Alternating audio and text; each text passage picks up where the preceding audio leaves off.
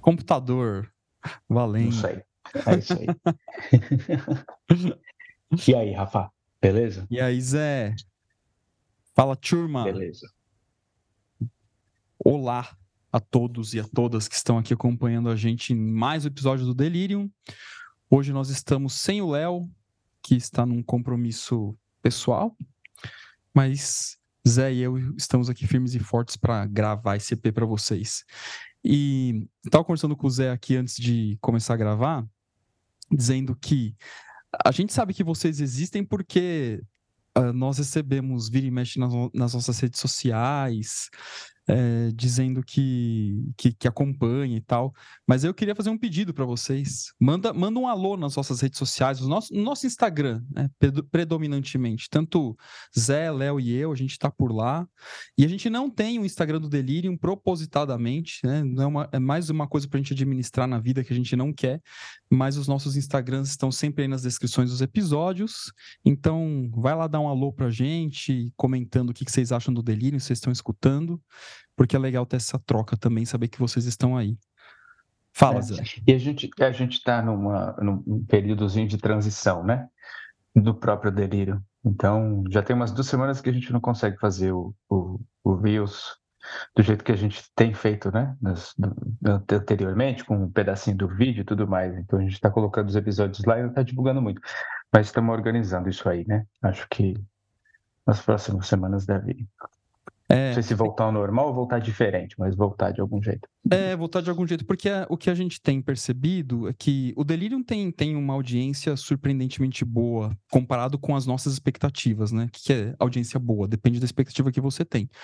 Mas a gente viu que esses, esses videozinhos que a gente coloca para divulgar, eles não têm tanto engajamento. Então, estamos pensando aqui em alternativas para poder ajudar o Delirium a dar uma bombada nas redes sociais, mas assim, organicamente ele já ele vai bem, né? Então. Vai bem, é. Eu não tinha expectativa nenhuma, então assim. então, se tivesse três tinha... pessoas ouvindo, nós mesmos ouvindo. É, eu tinha expectativa com relação ao trabalho que a gente ia fazer, mas no, no, no, começo eu não pensava muito nisso, não. Mas eu acho que é isso. Organicamente, eu acho que a gente atinge uma galera aí que é interessante, que é bacana. É, e vai crescendo devagarinho e com calma e com estrutura, né? Eu não, não tem desespero. É, de boa. A gente também se diverte fazendo isso aqui, né? Não é uma é. obrigação. Né? E temos planos também para. Técnica de Kung Fu, sabe? Se você constrói isso com, com fundamento e com uma base bem estabelecida, isso faz sentido, isso dura. Cresce demais, eu acho, e muito rápido, normalmente não serve para muita coisa. Cara, é, eu, como eu não sou da arte marcial, posso pensar na música. É igual você fazer um, um, movimento mais complexo na guitarra, no violão, no baixo. Você tem que aprender a fazer o movimento certo e depois você coloca a velocidade. Né? E não sair correndo para fazer o movimento e, e sair o movimento todo mordido, todo mascado. Né? Então, ah. é, é, isso. É... Inclusive, eu acho que a gente. Não, falei, falei. Não, eu ia falar que a gente tem planos pro Delirium também, assim, planos, assim, de, é, não sei, coisas aqui que passam pela nossa cabeça, né? Workshops, é, aulões, alguma coisa assim mais é, refinada, né? Com um público mais, mais específico, que deseja, que, que quer passar por isso. eu não sei, a gente, a gente, não tem uma coisa formatada, mas, assim, de alguma forma, trazer essas pessoas para trocarem com a gente mais de perto, né? Agora, enquanto a gente começou a falar, já Veio uma coisa aqui, Rafa, porque assim, eu sei que a gente estava combinando aí, escrevemos, trocamos mensagens de repente falar da. gravar um episódio mais aulinha sobre o ego.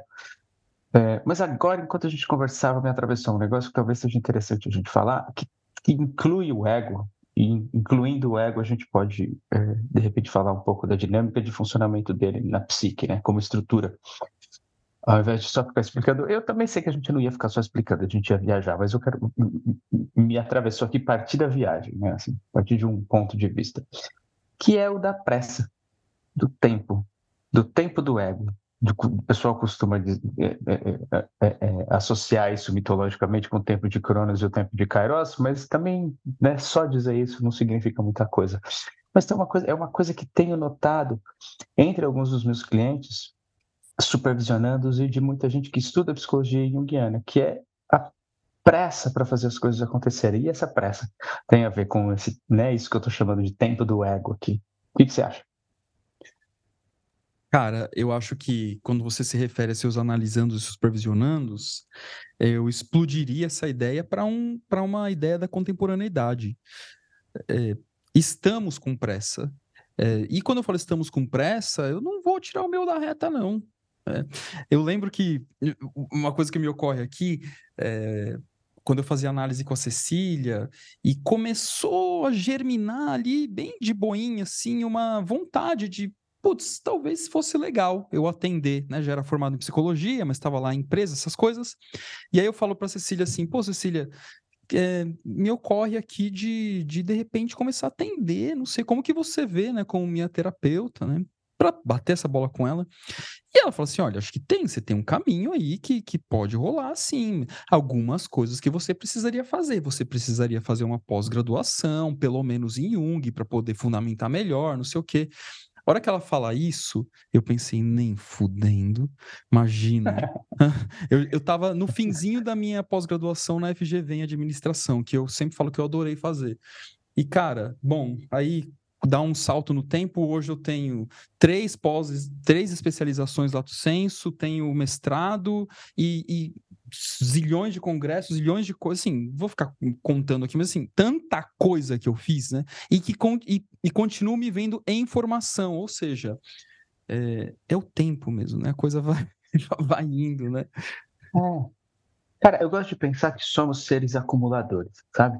Assim, acho que da última vez eu falei da compulsão, né? Mas trazendo um pouco a ideia do Mohan com relação a isso, mas enfim, é, que a gente vai acumulando, a gente vai acumulando. Aí acho que a gente precisa escolher o que a gente vai acumular, né? Eu vou acumular experiências, eu vou acumular conhecimento, eu vou acumular é, bens materiais, eu vou acumular, o que, que eu vou acumular, quando eu vou acumular, e é um, dos momentos faz sentido acumular uma coisa, acumular outra. Mas voltando para a história da pressa, especificamente no campo junguiano, é, eu lembro uma vez, é, eu acho que eu já até citei isso aqui também, eu lembro uma vez que eu estava é, dando aula de projeto, né, de apresentação de projeto, é, e a questão de, uma, de um dos alunos era exatamente essa, assim, era alguma coisa do tipo, é, eu vou resumir, obviamente, a questão que ela estava trazendo, mas era. E ela queria escrever isso na monografia. Eu, ego, tenho, estou no estado de prontidão. E agora? Por que, que não rola? Por que, que não muda? Por que, que não transforma? Né? Assim, porque tem uma, uma, uma ideia de que é, é quase como se fosse ligar e desligar um interruptor, né? A partir de agora, quando eu estou nesse estado de prontidão, então em algum momento vai ligar um interruptor e eu vou ter uma epifania e eu vou encontrar uma nova situação de vida. E não é bem assim que a coisa acontece. Na verdade, Cara, é, não é à toa que a gente chama de processo, né? É, porque exatamente isso que rola, né? O que rola é um processo, as coisas estão acontecendo com, com, com, com o passar do tempo. E aí eu me lembro da, da fala do, do Leão, que eu uso bastante, né? Assim, que, que é Deus se revela aos poucos. Se ele vier de uma vez, a gente não dá conta. Né? Assim, então a gente vai descobrindo essas coisas, conforme, primeiro, conforme elas querem se apresentar, porque o inconsciente é autônomo, segundo, conforme a gente tem estrutura para lidar com isso. Né? Então não adianta querer saltar, não adianta querer pular etapa, não vai resolver. Né? Eu estava conversando com. Ah, sei lá, cara, se foi supervisão, se foi grupo de estudo, não, não importa. É, pensando nessa ideia de vida, e, e, claro que, que eu, infelizmente, gente, eu ainda não descobri qual é o sentido da vida, né?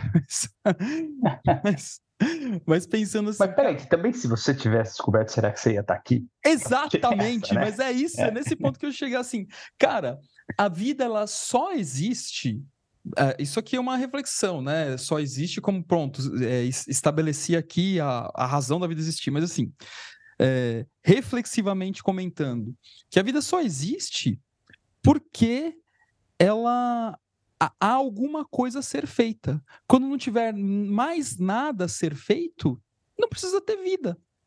É interessante isso, né? Porque, tá bom, vamos pensar aqui nessa ideia que Jung traz pra gente. Todo mundo individuou, não tem para que ter vida. Ah, mas então existiria uma outra forma de vida eu não vejo como necessário, né? Pô, acho que eu vou receber tomatada essa é minha fala aqui, mas ah, porque a gente tem que evoluir, não sei o que, não sei o que lá.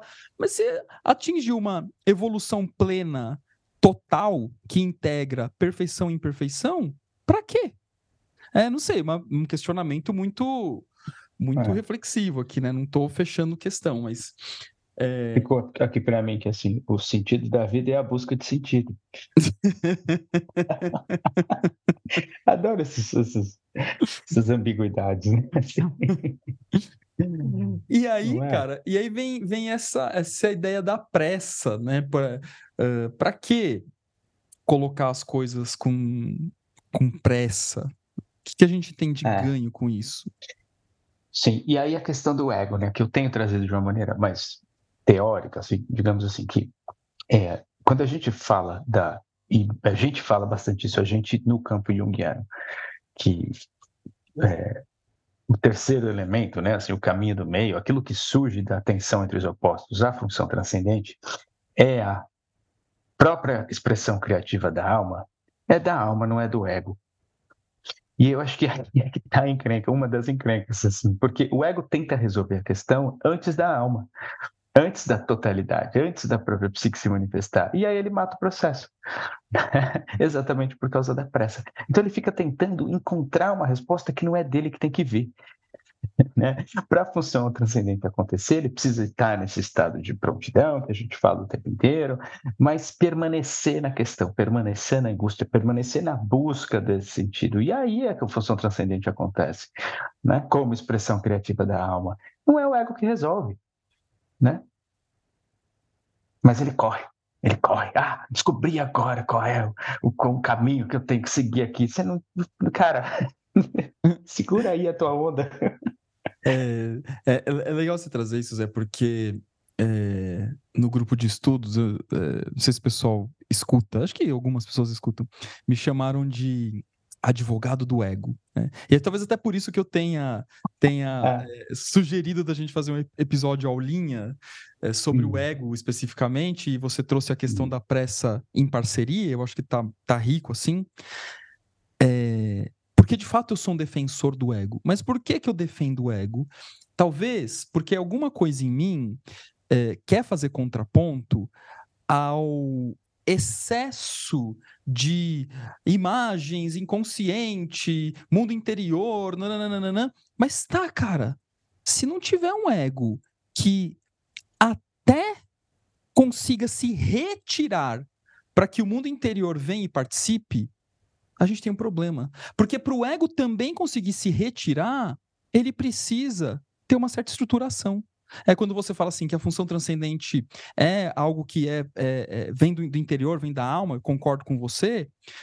É, mas se essa função transcendente ou qualquer coisa que ocorra no mundo interior venha para fora de maneira absolutamente invasiva, atabalhoada, efusiva, não vai dar bom também. Então, assim, então, o, o ego ele tem um, um, um, trabalho extremamente ingrato na, na, minha, na minha concepção, uhum. assim, mas é necessário. Né? Então, não sei como que você é, vê isso aí. Não, é, eu, eu, não, eu não sei se eu, eu entendi, e eu, eu achei legal entender por que, que você trouxe a questão, porque assim, eu também acho isso. Fica aí esse papo de dissolver o ego, dissolver o ego, de dissolução do ego, não sei o que mais. É, mas eu sei que é, é, é diferente, mas eu acho que caminha aí do que você está falando. É, e o ego precisa ter poder de decisão, ele precisa ter poder de decisão. Né? Assim, a criação de consciência, como a gente já falou várias vezes aqui, né? é o mito do homem moderno, a criação de consciência. A gente cria consciência através de uma atitude do ego, de uma atitude muitas vezes inflada do ego. O problema é quando ele fica né, é, é, identificado com essa atitude inflada. Então ele tem que realmente decidir o que ele faz com, com, com esse material, se ele vai com o material que vem do consciente, se ele vai seguir tal caminho e, ou não, né, ou não, ou vai decidir por outro caminho, ou seguir em reta, ou fazer curva. É... Então o problema a gente acaba sempre, sempre caindo, né? O problema é na unilateralidade, achar que todo o material que vem do inconsciente puro, né, assim, sem trabalho e sem é, é, ação de atitude categorizante, racionalizante, é, é, é, que mais? É, de amplificação, de análise, de, de interpretação do ego, né? assim, se esse material não estiver conectado com essas coisas dentro do exercício da consciência, não serve para nada. Inclusive, não tem função transcendente se isso não rolar. Assim, então, Jung fala lá da função transcendente. Você vai precisar fazer uma, uma apreciação estética e uma apreciação intelectual do trabalho. E tem que fazer as duas. Quando você faz as duas, surge uma terceira via. Assim, então ele está sempre tentando manter o paradoxo. Só quem consegue manter esse paradoxo é o ego. Não tem outro cara para fazer isso. Assim, é esse o cara que faz cara, isso. Perfeito. É nesse ponto, nesse ponto que eu queria chegar. Quem consegue manter o paradoxo é o ego. É, acho que é nesse ponto, assim, né? É, e, e, tem uma coisa que a, as pessoas que estão no processo de aprendizagem de Jung, aqueles que já têm mais experiência entendem isso, mas aqueles que estão num processo é, custam a compreender que o ego também é um complexo. Por quê? A ideia que se tem do complexo é uma ideia exclusivamente negativa. Então, se o ego é um complexo, assim, como o ego pode ser um complexo se o complexo é uma coisa ruim? Ou então, como o ego pode ser um complexo se um complexo está no inconsciente e o ego está no centro da consciência? Né? Perguntas que emergem. Mas a minha fala para isso é que o ego e os complexos não diferem em estrutura, eles diferem em conteúdo. E aí, que, quem é o ego, então? Digamos assim, quando não tem a fecundação, não tem um espermatozoide que ganha a corrida, né, dentre vários outros, digamos que o ego é aquele complexo que ganhou a corrida entre todos os outros, porque assim, que tem a maior capacidade adaptativa para fora e para dentro, né? não só para fora, mas é aquele que, é, naquela relação de desenvolvimento da consciência de, um, de uma pessoa, à medida que ela vai testando os experimentos para dentro e para fora e vai vendo, putz, parece que isso aqui dá mais certo para mim, você vai estabelecendo aquele complexo que é dominante e, portanto, falar, ó, vou operar desse jeito que desse jeito funciona. Por isso, até mesmo que no trabalho de análise, a gente tem que ser muito respeitoso com a trajetória de vida da pessoa. Ah, você sempre fez assim, ó, mas você não pode. Você sempre fez assim, mas a pessoa sempre fez assim porque foi o que lhe foi permitido em termos de adaptação para aquilo. Tudo bem, agora é a hora de mudar, mas assim, que isso aconteça no ritmo que tem que acontecer, de forma que esse ego, é, sem pressa é, e sem, é, e sem uma, uma um, sem um, uma, um trauma de confronto, mas um confronto que aconteça no processo, né? não um confronto de, de, de, eh, de agressividade no sentido negativo, é, mas que isso aconteça para que esse ego vá adquirindo a flexibilidade necessária para poder chegar nesse ponto que a gente está sugerindo aqui, que é de sustentar o paradoxo. E isso é um processo. Né? Então, é, é, por isso que o ego é um complexo, gente. Assim, né? Pelo menos essa, essa metáfora que eu, que eu faço aqui, Zé, para poder. É... é... não, é legal. É, é, é, legal. E, e, essa história da estruturação eu acho que é legal a gente abordar, né? Porque também é uma coisa que fica clichê, né? Ah, o ego estruturante ou a estruturação do ego. Mas se a gente não aprofunda, mais uma vez, vira só uma palavra, né, cara? É... E assim, é, eu acho que você já trouxe na tua fala, mas eu vou colocar de outras maneiras. Então, a estruturação do ego acontece através dos conflitos, né? É, eu acho que o primeiro conflito, inclusive, é essa diferenciação da consciência e do inconsciente. A partir desse, desse conflito entre o inconsciente e a consciência vai surgir ali esse primeiro espermatozoide, né? Assim, é, é interessante da corrida, mas é, às vezes eu fico pensando se tu, se, como é, de outras maneiras, né? Como é que a gente pensa em outras maneiras? Como é que essa escolha é feita? Mas enfim, eu acho que seria uma viagem muito muito grande. É, mas enfim, desse primeiro conflito entre inconsciente e consciência, né? Assim, como a consciência nascendo do inconsciente né? Desse conflito vai surgir talvez uma necessidade de, é, de um gestor, né? e a partir da necessidade desse gestor é que vai surgir também o ego. É só a gente seguir o caminho, né? Assim, o caminho nesse sentido temporal mesmo. Primeiro inconsciente, depois consciência. A partir da consciência vai surgindo ali esse cara, esse complexo que vai é, gerir a coisa toda de alguma maneira. E ele, através dos próximos conflitos, é que ele vai ganhando estruturação e capacidade é, é, de lidar com os conteúdos do mundo interno e do mundo externo. É, se for conflito demais, ele não dá conta, ele se, se, se encolhe no canto e esse cara vai ter um ego fragilizado, né? Se for é, conflito de menos, esse ego também não vai aprender e também não vai conseguir aumentar a flexibilidade dessa membrana da sala da consciência, do campo da consciência. E da mesma maneira, ele vai ser, de certa forma, disfuncional. Não sei se necessariamente patológico, mas disfuncional em alguns aspectos, né? funcional em outros, talvez. É, mais ou menos assim. Mas a questão do, dele ser um complexo é ótima, Rafa, quando eu estava falando daquela história da dissolução. Porque o Jung ele vai falar que, por exemplo, em algumas práticas orientais, é, ele diz isso lá em, em Psicologia e Religião Oriental. Em algumas práticas orientais, ele vê a possibilidade de uma dissolução do ego. Ele fala isso. Porém, quando isso acontece, a gente não lembra do que rolou. Porque um ego é um complexo. Então não teria, a gente não teria capacidade. Né? Se a gente retira as camadas projetivas de qualquer complexo, né? As camadas, essas, essas camadas que vão formando a imagem do complexo, melhor assim, né? se a gente caminha na direção do inconsciente coletivo, vamos supor que a gente conseguisse chegar lá onde estão os arquétipos, a gente não lembraria porque o ego não existe mais. Assim, ele foi, ele não, não tem mais camadas, né? Assim, então ele se tornou ele em si um arquétipo, e aí eu não tenho mais capacidade reflexiva no campo da consciência. Ou seja, eu não lembro do que rolou. E o Campbell coloca isso. Quando ele fala que o herói ele vai mergulhando e vai acontecendo as dissoluções, e quando ele chega no, no estágio que ele, que o Joseph Campbell chama de é, sono profundo, ele diz assim: ali o aprendizado é completamente inconsciente. Ou seja, a gente não sabe o que está rolando. E aí, no retorno, vão acontecendo as emanações, que aí a gente, é quando a gente consegue, né, através da, da, da recolocação dessas camadas projetivas, entender ou lembrar de alguma coisa que está rolando.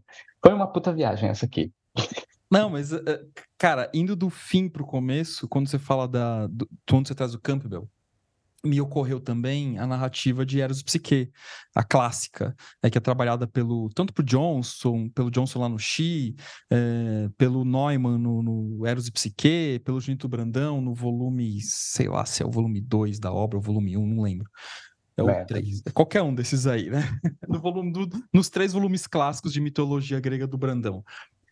É, que a última, na última etapa da psique, ela dorme ela dorme e aí o, o, o cosmos, vamos pensar assim, intercede por ela, que o cosmos traduza-se por Zeus e Eros, né? intercedem por ela.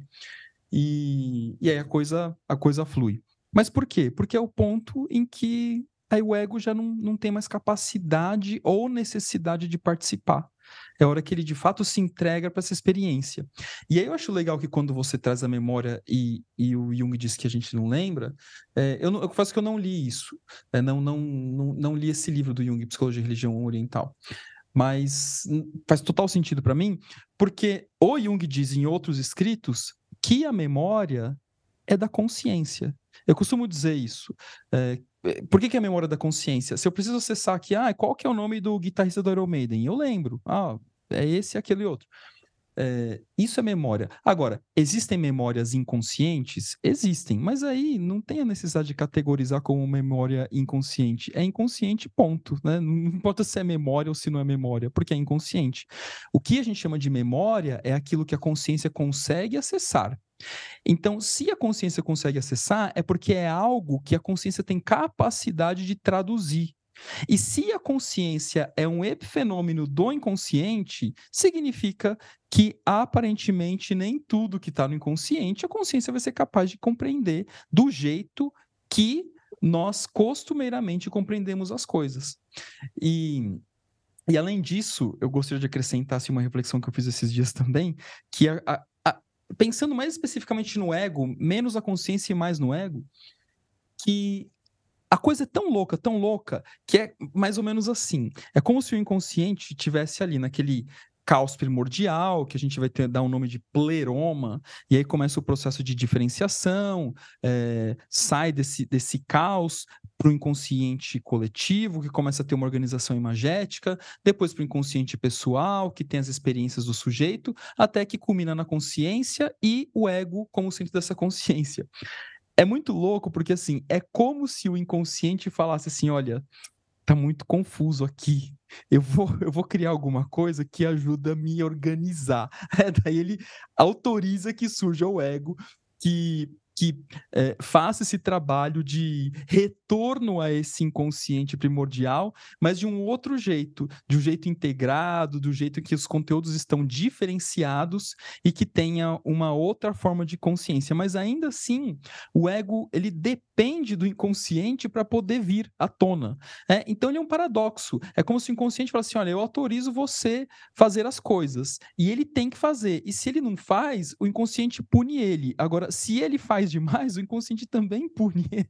Então, assim. É. É... e aí cai é, naquilo que você é. fala, né, Zé? De, de, de é, retornar para esse paradoxo criativo, né? Diga é, é, é a resposta Jó lá, né? É o Nossa, Deus maluco lá, né? É. aquele, aquele Deus maluco Javé que vai, não vai, né? age, não age, faz, mas não faz muito. Eu, eu escrevi um artigo faz pouco que a gente, eu apresentei, agora para o doutorado, eu apresentei num, congresso, mas que eu estou arrumando para um periódico.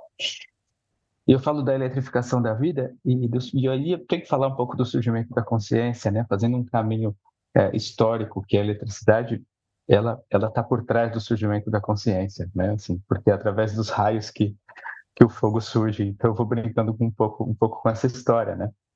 É, e foi ampliando no, no, no, artigo. Ficou bem legal acho que um dos artigos mais legais que eu escrevi com a Malena, assim.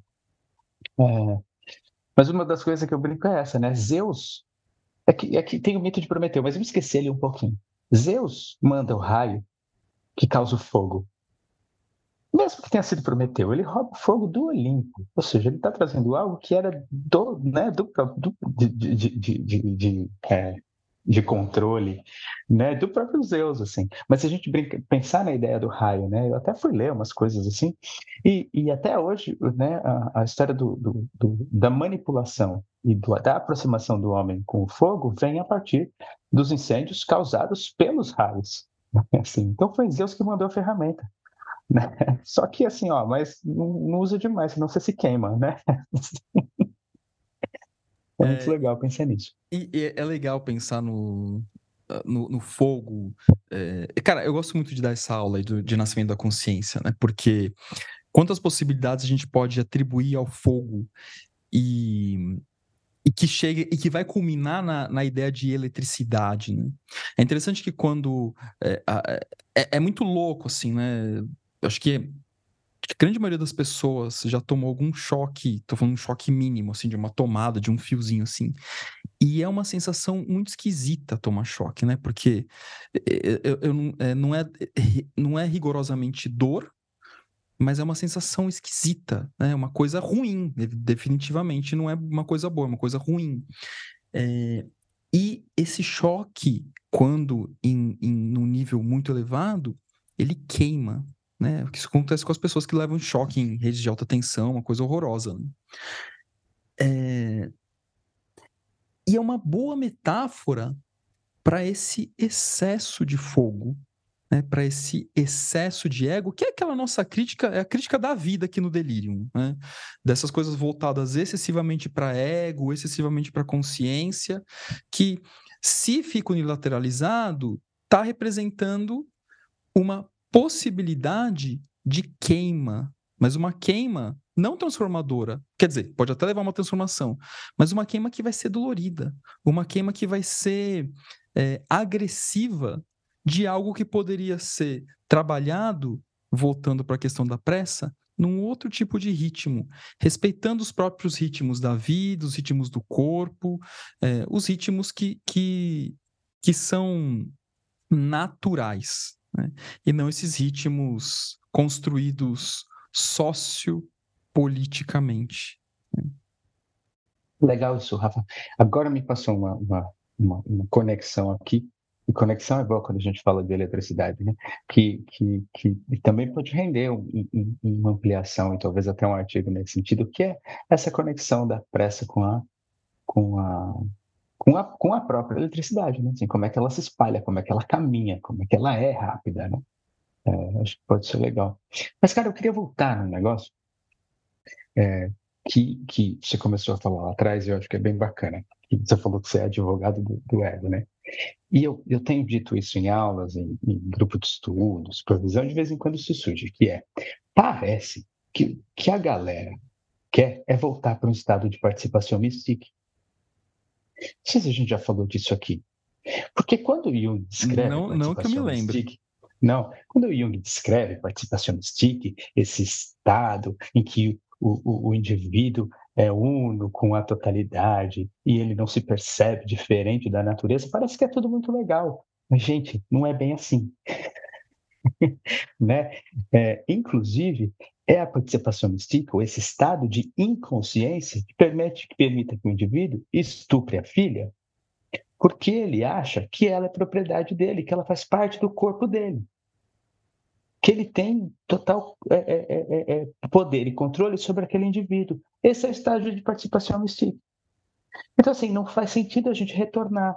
Uma coisa é você usar o seu poder de reflexão da consciência para se perceber parte da totalidade e fazer alguma coisa com essa informação. A outra coisa é você não ter essa consciência né, e ficar boiando lá numa indiferenciação, achando que você é o outro e fazendo com o outro aquilo que você acha que pode fazer.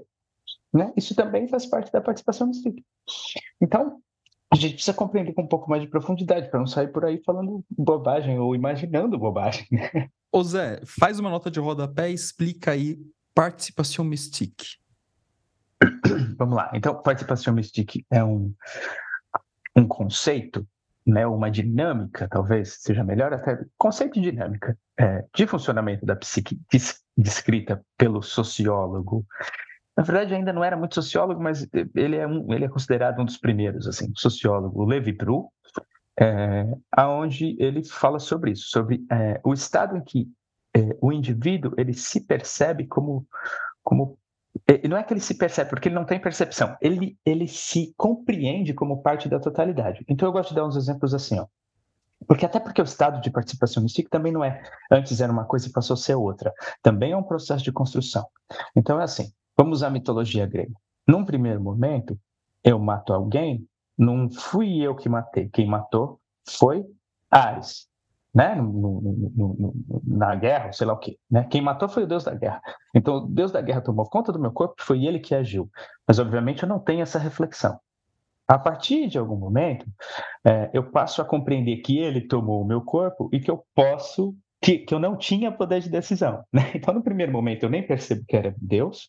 No segundo momento, e eu estou fazendo uma categorização bem genérica aqui, tá, gente? Porque não daria nem. Né? Só para a gente compreender. É uma nota de rodapé já meio longa. Então, no primeiro momento, eu não tenho nem percepção que foi o Deus da guerra que me fez agir. No segundo momento, eu percebo, mas eu não tenho ação. No terceiro momento, que normalmente a gente localiza é, próximo ali do, do, né, do, surgimento do mito de Ulisses, né, que é quando a consciência começa a se diferenciar um pouco mais e eu começo a decidir o que, que eu vou usar de favor de um Deus ou não, né? E até é, o momento atual em que a gente se se isola completamente numa cisão patológica do resto da, da, da natureza e da totalidade, né, e passo a agir aí sim de maneira completamente egoísta, como se a minha atitude não fizesse, é, não tivesse nenhum, é, nenhuma influência no outro, né, no meu entorno, seja no meu entorno relacional ou, ou em termos de totalidade. É, então, não sei se a no, minha nota de rodapé ajudou ou atrapalhou mais, Rafa. O que você acha, cara? eu acho que ajudou, cara. É, talvez eu, eu colocaria de uma maneira mais reduzida que Vai, a... ajuda aí, ajuda aí. Eu, é... eu, tenho uma dificuldade. É, não, mas tá, tá bom. Que hum. seria uma espécie de simbiose, né? Vou pensar assim, uma espécie de Pronto, simbiose. É. aí resolveu. Com, com o mundo interior, com o mundo imagético. Então você não sabe o que é você ou o que é a imagem. Né? E, e aí não tem uma. E aí não tem uma, uma atuação, como a gente está falando aqui o episódio inteiro, uma atuação criativa e necessária do ego. Né? E, e assim, e é interessante porque. Por que, que me veio a ideia de simbiose? Porque quando nasce um bebê, pensando, putz, eu não sou nenhum especialista em desenvolvimento da, da psique, né? Mas assim, quando nasce um bebê, tem uma participação mística entre mãe e bebê. Absolutamente natural, absolutamente saudável. Mas o processo de desenvolvimento de consciência dessa criança passa por uma cisão, por um rompimento também saudável com essa imago materna. Então, voltar para essa ideia de participação mystique também é colocar o ego numa condição de, é, de, não, de não participação do processo. Né? Ah. Porque assim, mesmo quando o ego ele se retira, penso eu, Zé, queria te ouvir também, mesmo quando ele se retira, de alguma forma ele tem uma, ele guarda uma consciência de que ele está se retirando. Assim, ó, deixa vir. Tanto é que quando o Jung ele fala do processo de imaginação ativa, ele deixa claro que a participação do ego está ali. O ego está tá, tá participando da imaginação ativa. Né? Então, digamos que a participação, participação mystique é, seria uma, uma imaginação ativa sem participação do ego, talvez alguma coisa assim. Por isso que eu gosto, é, é, muito difícil, né? Eu gosto de pensar nessa história do processo, porque se a gente pensar evolutivamente, em termos de, a gente pode usar o bebê, né? Mas vamos pensar coletivamente. Então tem um momento em que a humanidade está lá boiando no, no pleroma, né? Assim, boiando na Uroboros, né, assim, né, nessa fase urobórica. É, você não precisa pensar em nada, você não precisa resolver nada, você não precisa decidir nada, porque tudo vem, né, vem para a gente, vem para né, o indivíduo, para a coletividade. E aí, aos poucos, esse ego vai se desenvolvendo, mais uma vez, filogeneticamente e ontogeneticamente. O contrário, né? Ontogeneticamente e filogeneticamente. Ele vai se desenvolvendo é, não que eu acredito que uma coisa se desenvolva num momento diferente do outro, não é isso, né? Eu só inverti é, a, a, a, ordem aqui. Eu estava falando da coletividade. É, e aí ele vai se desenvolvendo ao longo da história e vai ganhando esse poder de decisão, ou seja, ele vai fazendo criação de consciência. Né? É, por isso que eu gosto de falar também de criação da consciência e criação de consciência. Talvez a gente possa localizar é, até fantasiosamente, né? assim, uma hipótese, é a criação da consciência, né? ou seja, esse surgimento que, eu que a gente estava falando lá atrás, é, desse, dessa estrutura a partir do conflito do próprio inconsciente, que se diferencia na consciência e que aí faz a criação do ego, e a partir daí um desenvolvimento de criação de consciência.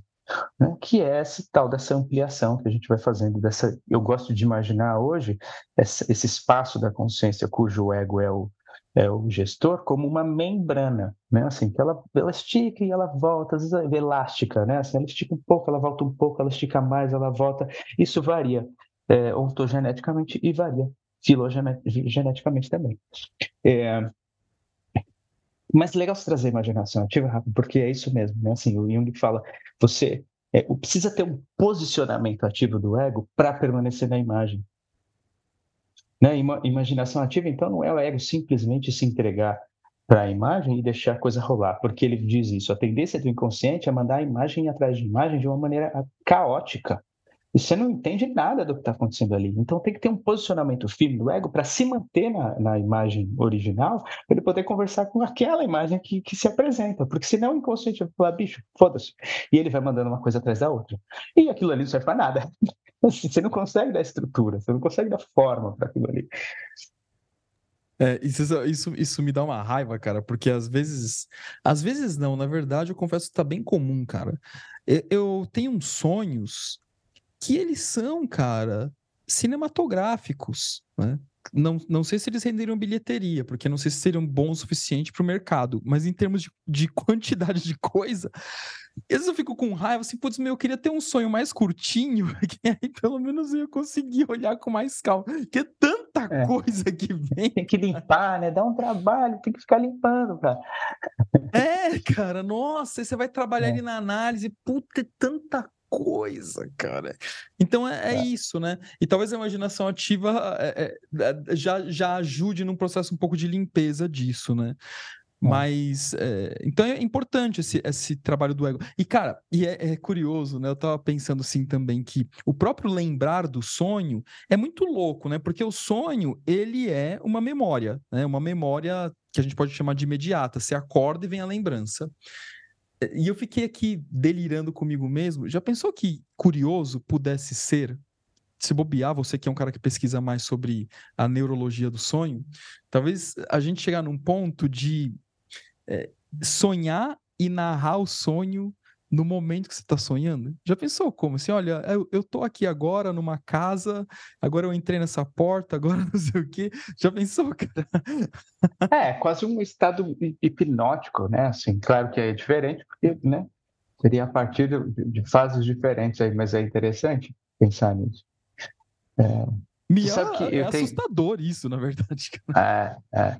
Tem um, um eu falo disso no livro, né? Assim, que, dos experimentos, né? De um que, que mostra é, a comunicação entre experimentador e sonhador na fase REM, né? Dos caras tentando mandar mensagem e fazendo perguntas para a pessoa enquanto ela está na fase REM e ela respondendo através de, um tre de treinamentos né, assim, específicos. A gente pode voltar e fazer um delírio sobre sonho, a gente fala, um outro, né, que a gente já fez, mas fala sobre essas coisas.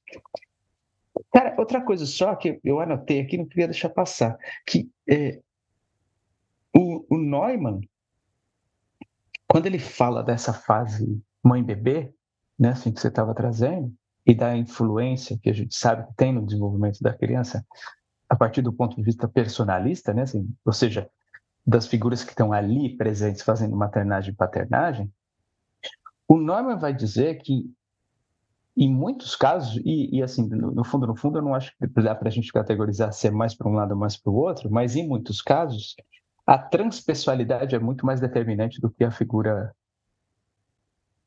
do que está ali, presente no indivíduo. Mas o que você quer dizer com isso? Acho que eu não captei.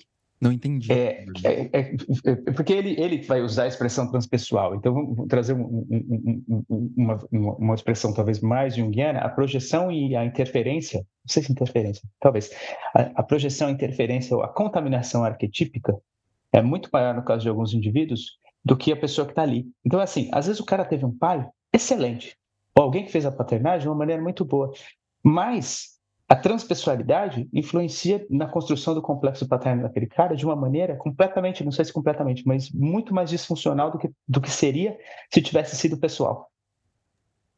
Nossa. É. O cara colocou, nó, colocou, um, colocou um nó, né? É. Entendi agora. Muito louco, né? Assim, eu acho essa ideia, e eu já tinha, eu estava pensando nisso já faz algum tempo, né? Porque eu estou estudando bastante, lendo bastante sobre arquétipo. É, e aí acabei caindo nessas ideias do Neumann aí. É, ele cria um problemaço pra gente quando ele fala isso. Porque aí ele. A, a gente pode, no máximo, né, conter aquilo que pode ser contido a partir da nossa consciência de pais e de mães, né? Porque vai ter sempre um elemento arquetípico participando. E que a é. gente não pode, não consegue é, mensurar qual é a grandiosidade disso. É uma hipótese no fundo, assim, na... é. é legal, né? Eu acho legal. Na prática clínica, Claro que faz diferença, mas assim, a gente vai lidar com a imagem que aquele indivíduo traz. A gente sabe que o complexo não é a, a figura, né? Então, de maneira simplificada. O complexo paterno não é o pai, a gente sabe disso, né? É, e eu acho que isso é o mais importante, né? Na, na prática, quando o indivíduo está na nossa frente, né? Sacar isso e lidar com a imagem que o indivíduo está trazendo e não ficar buscando se na concretude era realmente aquilo ali ou não era, né? Porque a gente não vai acessar essas coisas. Então, nesse sentido, eu não sei se faz tanta diferença assim, mas do ponto de vista teórico, é legal pensar nisso, né? É legal. Do ponto de vista ah. teórico, eu pensar. Clinicamente, talvez faça diferença, mas do ponto de vista teórico, é curioso. Agora, é muito louco nisso, porque isso pode dar um salvo-conduto assim, ah, não foi eu que fiz isso com os meus filhos, foi o arquétipo. Você terceiriza. É, foi a guerra na, na Ucrânia que fez isso. ou o arquétipo, né? Assim, assim, é verdade, são coisas diferentes, inclusive, é verdade. Ou, ou a, né? A, o impulso do arquétipo. Mas às vezes a gente não vê os pais dizendo assim, e, e, talvez seja legítimo, cara, eu não sei o que acontece com esse menino. Ele é muito, sei lá, diferente do que, né? Assim, eu nunca ensinei isso para ele. Eu tenho uma ação arquetípica, uma ação, e eu tô com essa expressão do Norman, é, é, mas eu não vou ficar com ela muito tempo, eu acho, transpessoal. Assim, tem uma ação arquetípica transpessoal ali, né? Cara, é, me veio até a cabeça o filme é, que, eu, que eu quero ver ele de novo, inclusive para rever com, com um olhar mais refinado, assim, que é precisamos falar sobre Kevin. Ah, é legal. É verdade. É um é, bom filme, bom exemplo. É um bom exemplo, né? Porque assim, bom parece que, é. que a coisa não, não quadra. Né? Não quadra, é. né? Você falou, os, os pais fazem um trabalho, né? vamos dizer assim, típico de pais, né? Não vou falar se é bom ou se é ruim, mas um trabalho típico e assim, e não rola, né? O Kevin a coisa não vai, cara. É. Interessante. Eu né? lembrei do, do, Como é que é aquele com o Macaulay Culkin, que ele é pequenininho e ele é meio... O Anjo Maldito. Anjo... Anjo é maldito? É, eu falo anjo mal, mas acho que é o anjo maldito. É. Deixa eu ver aqui. Esse filme também, que é né, aquele, cara? É isso. Ele, que é vezes... é com o Elijah Wood, que é o, o bonzinho, e, o, e o Macaulay Culkin é o malzinho. Cara, esse filme é muito bom, cara. É, é. Ou seja, eu, porque eu tava pensando nisso antes de chegar no nome, eu tava pensando nisso nos casos de psicopatia, assim mesmo. Né, assim, num nível, né, partindo da patologia para tentar compreender um pouco mais como funciona a normalidade, um pouco o que o Jung faz, né, assim, mas pensando no caso de psicopatia, que algumas vezes é isso, tá ali a coisa, né, ele tem, tem, como é que vem, né, assim, como é que, como é que isso acontece, né, de repente é isso, é uma imposição que é arquetípica, né, assim, o cara tem uma puta família bacana e vira um psicopata, como assim, né, enfim, é claro que tem muito mais coisas que dá para investigar por aí, mas eu, eu, eu parti né, né da psicopatia para pensar um pouco nesse assunto. Cara, só para comentar, eu, eu, dei uma googada aqui rápida e apareceu as duas formas para mim: o anjo malvado e o anjo maldito. Então, ah. então vocês procurem aí. É um filme que tem o Macaulay Culkin e o Elijah Wood, que vocês não assistiram quando eles eram pequenininhos. E é um filme muito, muito, muito bom mesmo. É. é Interessante, né, cara? Bom. Nossa, a gente já falou do ego e viajamos que só. Ah, Passou ah, falou de quase tudo. uma hora, cara. É. Falou de Como tudo. sempre. Né? Ah, mas é isso, né? Deliramos. Deliramos. Muito bom, Rafa. Beleza. bom. Se você quer complementar alguma coisa aí, para mim tá bom. Falei aí. Um acho que pro para agora tá bom. Só reforçar Beleza. o pedido aí do pessoal, manda um alô aí nas redes sociais, comenta aí o que, que vocês querem de, de, sugestão. A gente não consegue acolher todas as sugestões, mas a gente sempre vê, porque pode surgir coisas bem criativas, assim, que nos surpreendem. Né? Então. E sugestão é bom, é verdade. Faz tempo que a gente não, não, não pensa em sugestão, sugestões, né? É, é e até sugestão, é assim, não que a gente vá acatar, viu, gente? Porque a gente é chato, né? Como vocês já perceberam, pelos que acompanham aqui, né? Mas, assim, até sugestão para o Delirium, né? O que, que vocês acham que, de repente, o Delirium possa, pode fazer assim? Ah, faz um Delirium privativo, faz um, não sei, né? É, manda aí. A gente escuta. A gente Privativo. É, o delírio assim, é. o delírio assim, ó, a gente vai fazer um delírio só que com, particip... com, com fechado, com plateia online, né? Com plateia de, sei lá, de X pessoas, né? A gente, é, a gente precisa, precisa voltar a trazer gente aí de fora, né, cara? Faz tempo que não vem ninguém. É, a gente precisa Vamos trazer convidados, né? Isso, isso é legal. Aí, ó, isso aí é legal. De repente as pessoas têm sugestões de convidados pra gente. Exato, né? exato, né? É, isso é legal. É uma boa. Beleza, gente. Mas gente que faça sentido, hein? Não vai, sei lá, meu. Porque a gente conversa, nossa conversa é uma conversa junguiana, não adianta nada mandar, sei lá, né? Algo completamente é... diferente, porque a gente não vai ter papo. Aí e, eu acho e, meio besta. E outra que o Delírio não é um podcast de entrevistas. Quando a gente traz convidados, ele vem delirar com a gente. Ele não vem sem entre... Tudo bem que talvez eu, eu sou, talvez de nós três, o que assuma mais a posição de entrevistador, assim, porque eu gosto de dar palco pra pessoa e tal. Afinal de contas, é uma convidada. De qualquer forma, a ideia é que ela delire conosco, né? E não que a gente faça uma entrevista rigorosamente com ela. Então, se a pessoa não tem essa, essa vontade de delirar, de questionar, de ir pro contraponto, aí também não tem graça, né? Não, é, virou uma entrevistazinha e tá cheio disso já por aí. É, já tem um monte, todos os podcasts é. do universo são de entrevistas, né, cara? É isso. Vamos nessa. Valeu, gente. Valeu, Zé. Abraço. Beijos. Tchau.